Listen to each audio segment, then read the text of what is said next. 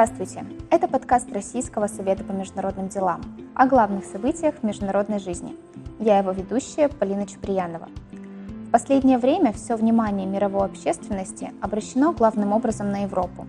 В это время Индия, в которой живет более 1 миллиарда человек разных вероисповеданий и ценностей, остается вне поля зрения – в новом выпуске подкаста мы поговорим о том, в чем заключается успех устойчивости индийской модели общественно-политического устройства, объединяющего в единую общность людей разной национальности, религии и системы ценностей. А также выясним, какое влияние внутрисоциальные конфликты оказывают на политическую стабильность в стране.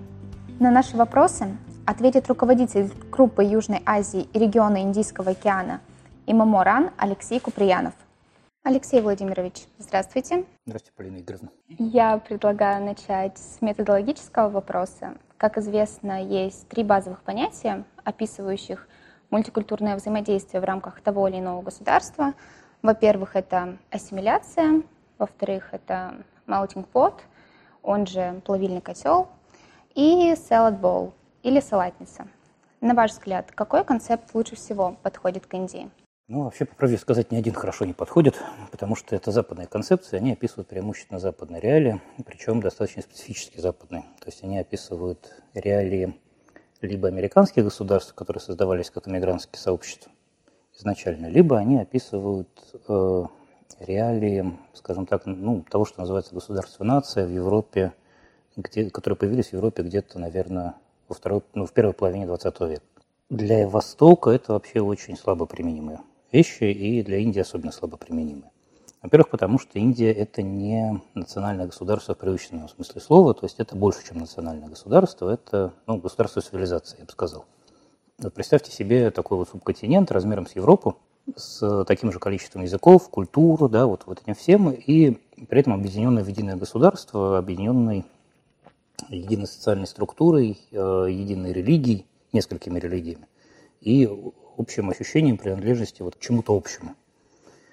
А, то есть в Европе это что-то вот подобное есть, только в Индии это есть в гораздо большей степени.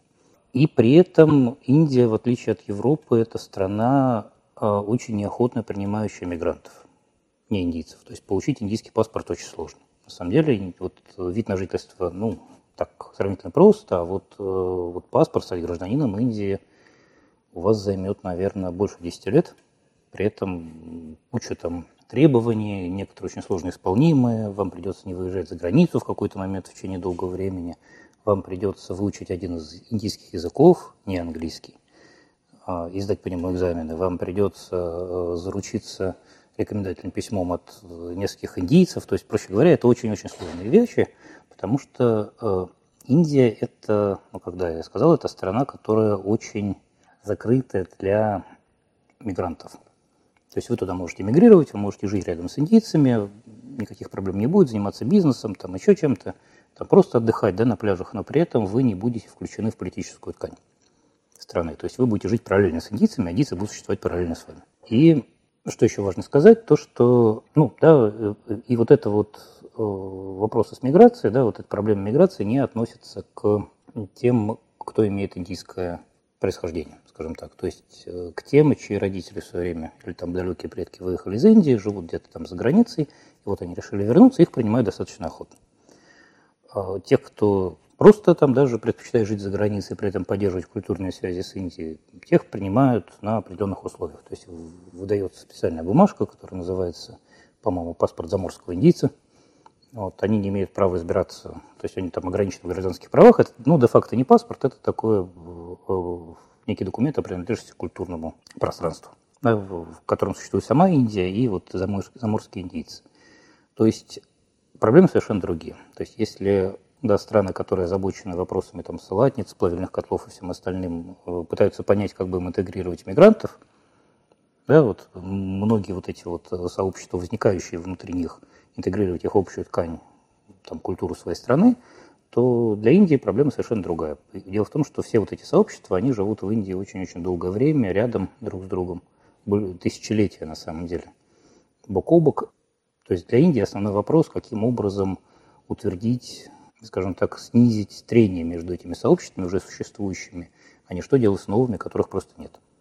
То есть, ну, самое крупное сообщество, которое из последних, ну, исторически последних, которое появилось в Индии, это так называемые евразийцы, то есть это англо-индейцы. То есть э, те, кто англичане, которые заключили в свое время браки с, э, там, с индианками, либо наоборот индийцы, которые женились на англичанках, и далее потом э, ну, несколько поколений э, людей со смешанной кровью. И у них возникли очень большие проблемы, потому что ну, их очень мало на самом деле осталось, потому что все-таки индийское общество, индийский социум, он так устроен, что вот этих вот де-факто чуждые элементы, он так или иначе отторгает. Их сейчас осталось настолько мало, что в свое время, например, для англоиндийцев было зарезервировано два места в Нижней палате индийского парламента в Локсапхе. Вот э, два года назад это, вот эту квоту убрали, потому что их осталось слишком мало. Они все переехали, как правило, в Англию, в другие страны Содружества, но, в общем, в Индии их осталось сравнительно мало. Ну, такая история. То есть, если говорить, все-таки пытаться как-то употребить, вот, просмотреть это через э, призму всех этих концепций, то изначально, наверное, все-таки то, чего хотели первые индийские премьеры, было все-таки ближе к салатнице. То есть это сосуществование вот этих вот комьюнити, да, существование сообществ мусульман, э, христиан, индуистов – бок о бок, и э, каждое должно было существовать внутри себя со своими собственными там, нормами, со своими собственными законами. И в результате получилось так, что у Индии нет до сих пор гражданского кодекса единого. То есть есть уголовный, есть административный, гражданского нету, потому что это... Ну, то есть, да, каждое, считается, что каждое из сообществ должно э, разрешать свои собственные внутренние вопросы в соответствии со своими нормами и потребностями. Это привело к тому, что в Индии, например, в, э, на очень долгое время зафиксировались те нормы, например, внутри исламского сообщества, которые давным-давно исчезли в соседних исламских странах, и практически нигде их не осталось. То есть это в качестве примера это многоженство и тройной талак, так называемый. То есть возможность э, подать на развод при помощи произнесения всего лишь трех слов талак, талак, талак. Но в результате отмена этого тройного талака вызвала массовые протесты. Это, в общем, отдельная история. Вот сейчас индийцы озабочены тем, чтобы каким-то образом все-таки создать единый гражданский кодекс.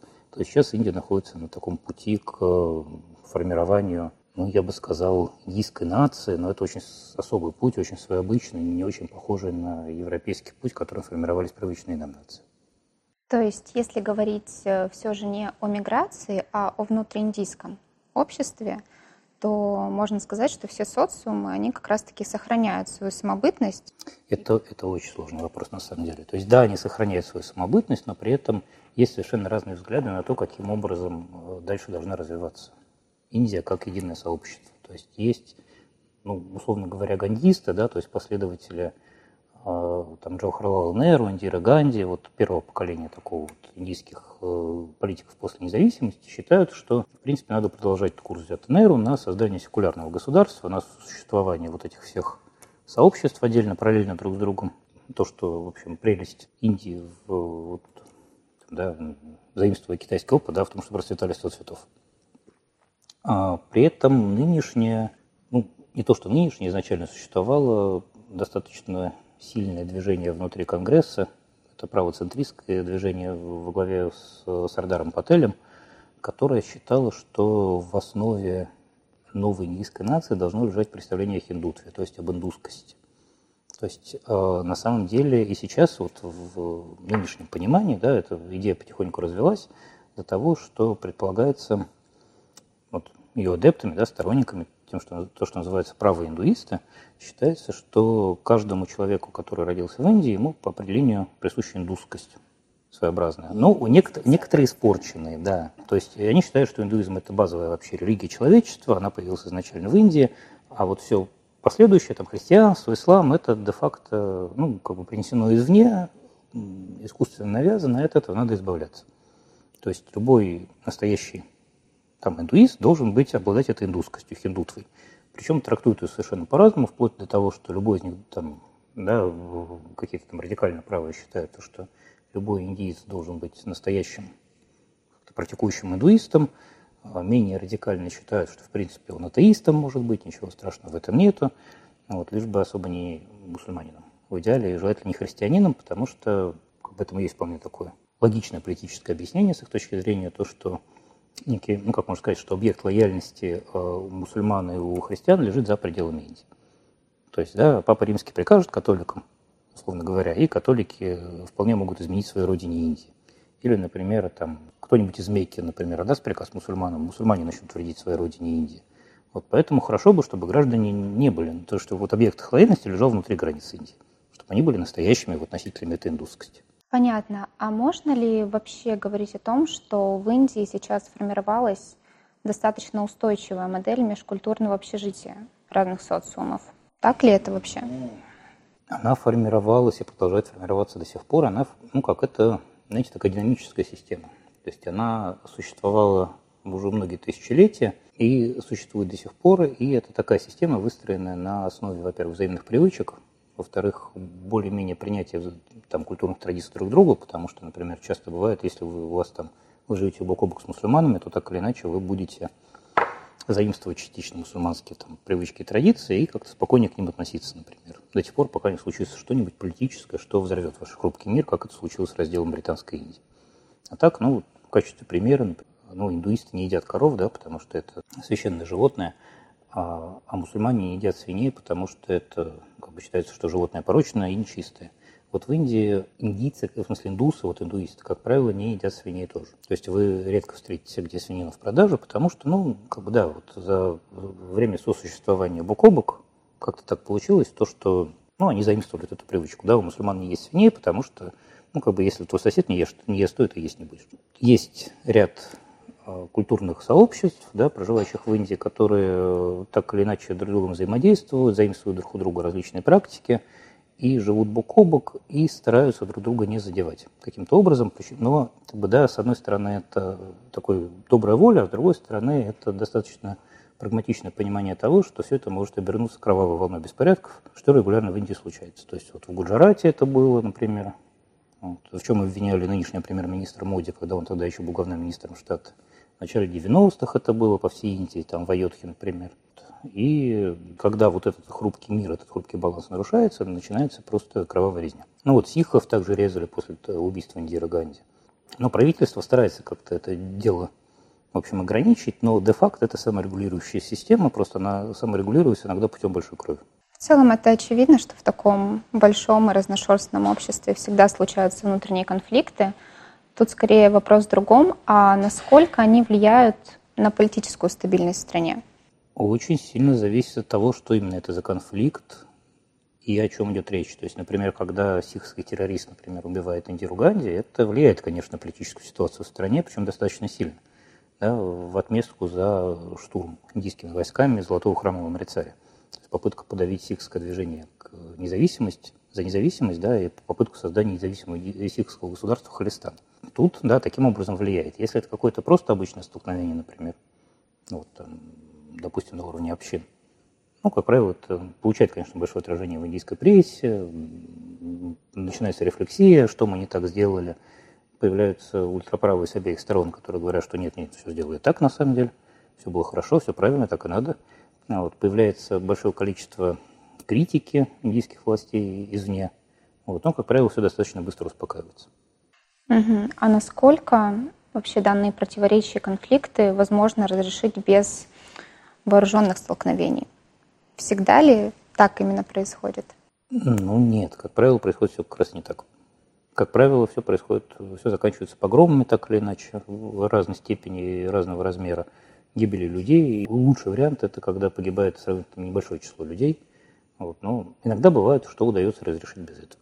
То есть, например, когда я как-то был свидетелем, например, в Нью-Дели а, были достаточно масштабные мусульманские протесты после того, как полиция снесла мечеть. Потому что мусульманская община считала, что мечеть стоит на вакуф на земле, то есть да, земле сообщества, а полиция считала, что нет, эта земля принадлежит городу, построена незаконно. Там все обошлось без кровопролития, но были достаточно серьезные демонстрации в Старом Дели, которые в итоге закончились общем, мирно, без жертв. То есть ну, depends, в общем, зависит, да. Бывает так, что все это перерастает в массовые там волнения, столкновениями с полицией, столкновением общин друг с другом. Бывает, что все обходится спокойно. Тогда давайте немножко переведем внимание на другой аспект. А, в нашей стране индийское общество во многом до сих пор воспринимается как э, традиционное. ввиду кастового строя и так далее. А, понятно, что это такой довольно обывательский взгляд, однако понятно, что мы живем в 21 веке, и Индия сегодня является важным участником процесса глобализации. Соответственно, как, на ваш взгляд, процессы глобализации влияют на индийское общество? Ох, это очень сложный вопрос на самом деле, потому что, с одной стороны, индийское общество, когда в Индии начались либеральные реформы экономические при Нарасимхе Рау. Начало он положил еще Раджив Ганди в конце 80-х, но, в общем, основной толчок дал, дало правительство Нарасимхи Рау в начале 90-х. Тогда очень много говорили и писали о том, что Индия меняется прямо на глазах, то есть Индия глобализуется, вливается вот в это общество, образуются новые классы, да, то есть э, начинается свободная экономическая деятельность, предпринимательство – развивается, и в итоге Индия скоро откажется от своей идентичности индийской и станет, ну, как-то мир становится плоским, да, и Индия так останется, в общем, вольется в состав этого плоского мира, станет одной частью этой равнины. Этого не произошло, потому что, в общем, обнаружили, что, во-первых, мир не становится плоским, то есть, да, мир скорее напоминает не равнину, а там набор холмиков. Вот Индия достаточно серьезный холмик со своими собственными обычаями, традициями и всем прочим.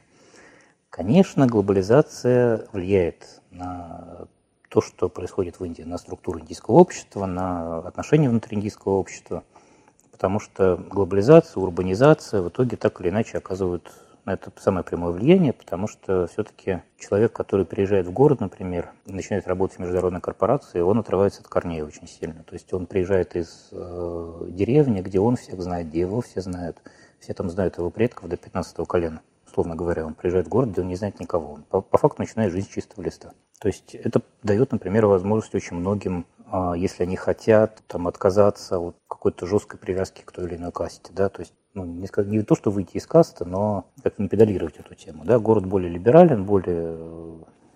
Ну, он другой. Он другой и сильно отличается от деревни. Но при всем при этом кастовая система, которая существует в индийском обществе, кастовая варновая, она не исчезает. Она модифицируется и приспосабливается к новым условиям. Потому что все-таки очень глубоко в индийском обществе сидят вот эти кастовые корни. То есть если они прорастают, на самом деле, даже в тех религиозных общинах, где теоретически их быть вообще не должно. То есть, например, это видно в исламе, индийские мусульмане, тоже хотя и неформально делятся на касты, сикхи, христиане индийские. Хотя, казалось бы, да, то есть теоретически этого быть не должно. То есть теоретически, в общем, перед лицом Господа все равны, но не в Индии. А тут такой двойной процесс, то есть, с одной стороны, общество индийское сохраняет вот эту вот свою традиционную структуру, хотя ее модифицируют, а с другой стороны, конечно, идет в определенной степени эта структура ломается, ну как, она гнется, да, но не рушится, я бы сказал. То есть вы, например, можете увидеть в газетах региональных до сих пор объявления там, о заключении брака, и там указывается каста, например, желаемая каста жениха или невесты. Понятно. А влияет ли как-то глобализация на развитие демократических институтов в стране? Они там достаточно развиты. В таком случае, что вообще Индия понимает под демократией? Это интересный вопрос. Дело в том, что вообще изначально индийское, первое поколение индийских политиков придерживались самого разного взгляда на, то, на будущее Индии. То есть было правое крыло, да, там в Сардаром Пателем было, там, условно говоря, левое крыло, одним из лидеров которого был Сукас Чандра Босс который потом воевал за Японию в годы Второй мировой войны. И были центристы во главе с э, Неру и Ганди. Но при этом Неру был, конечно, в очень большой степени, с одной стороны, продуктом э, индийской, ну, как бы вот Индии, да, он был кровь от крови, плоть от плоти Индии, он все-таки там был индийцем. И при этом в значительной степени на него, на формирование его личности повлияла британская система образования и, в принципе, то, что он видел там, Британии, да, то, что он а, из Британии заимствовал, пытался каким-то образом совместить с тем, что он видел в Индии. Да, то есть сделать, э, заимствовать из Британии лучше и добавить это к э, здоровому индийскому корню. И в результате э, Неру был сторонником идеи фабианского социализма, так называемого. То есть это медленное, последовательное, это он заимствовал с Британии, это медленное, последовательное, постепенное движение к социализму, без социальных катаклизмов, без революций – путем просвещения масс, путем постепенного улучшения жизни рабочих. В общем, если последовательно работать над улучшением жизни э, обездоленных слоев населения, одновременно как-то образовывать это население, то рано или поздно население само придет к социализму.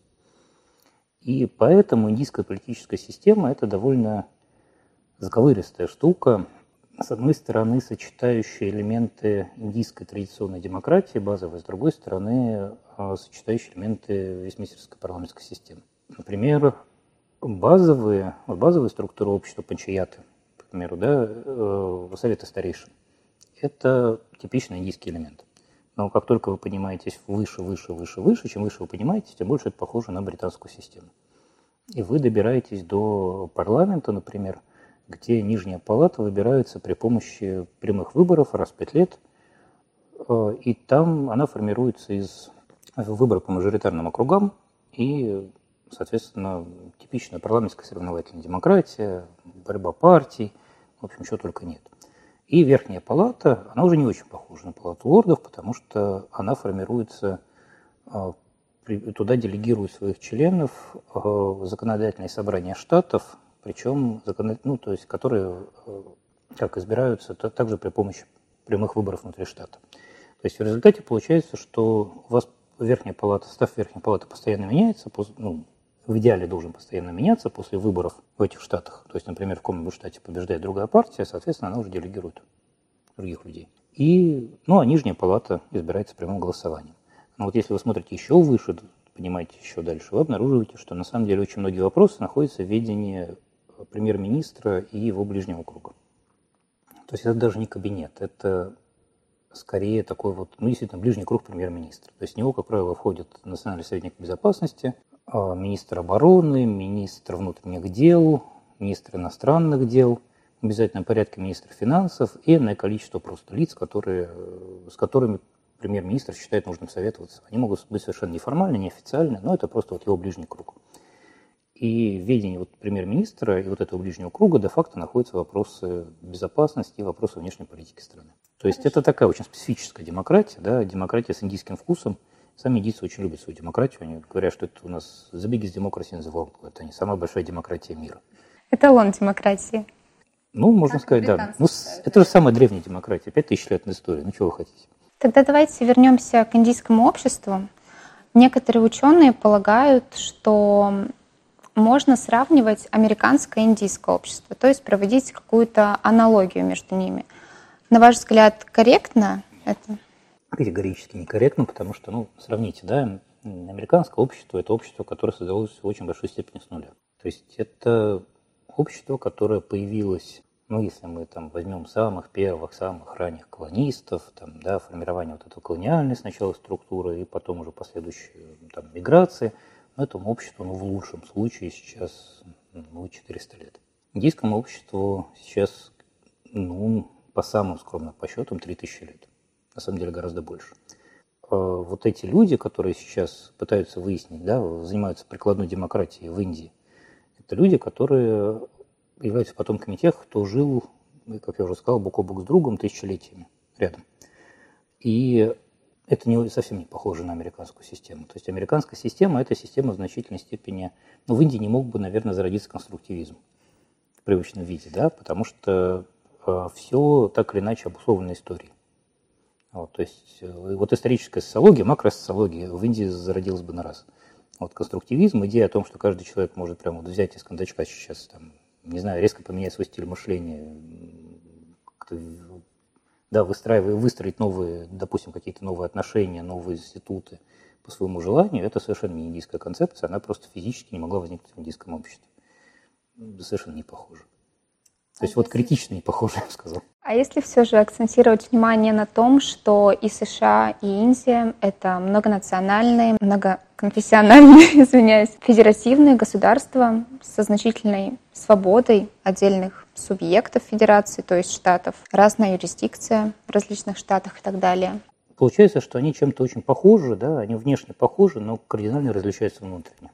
Прям кардинально. То есть в каких-то вещах Индия гораздо больше похожа на любую другую азиатскую страну в каких-то вещах Индия больше похожа на нас, чем Соединенные Штаты на самом деле. Потому что, да, она такая же многоконфессиональная, многонациональная, а при этом в Индии, например, гораздо большее значение имеет не этнос, а язык, на котором говорит человек. То есть Штаты делятся по языковому признаку, а не по этническому. Да, и, например, там, ну, конечно, есть, что где-то там больше мусульман, где-то меньше мусульман в каких-то штатах, но, в принципе, например, она многоконфессиональная, скажем так, на всем своем протяжении. Хотя есть, конечно, прям отдельные очаговые там, очаги проживания мусульман, очаги христианства, такие как старые католические, например, в Гоа, либо там в Кероле, например, то есть в бывших португальских колониях, или, например, христиане, протестанты в северо-восточных штатах и вообще среди индийских племен, потому что они христианизировались англичанами уже в XIX веке, уже на совершенно другой основе. Не очень похоже, я бы сказал. Ну, сложный вопрос. Вот у вас есть, да, там животные, например, два, у них там четыре ноги, у них э, там большие ноздри, у них легкие, у них есть хвост, да, но одно животное это корова, второе животное это медведь. Формально и, и то, и другое животное это теплокровные, млекопитающие. В общем, да, формально они, конечно, похожи. Де-факто один из них хищник, второй из них травоядный, вот, и при необходимости первый задерет второго на раз-два. И можно примерно сказать, что да, вот э, в Индии и в Соединенных Штатах есть какие-то формальные стороны, по которым они, формальные признаки, по которым их можно объединить во что-то единое. Фактически, ну да, у них принципиально разная история, принципиально разная структура общества. Вообще разная. Спасибо большое. С нами сегодня был Алексей Куприянов, руководитель группы Южной Азии и региона Индийского океана ИММО РАН.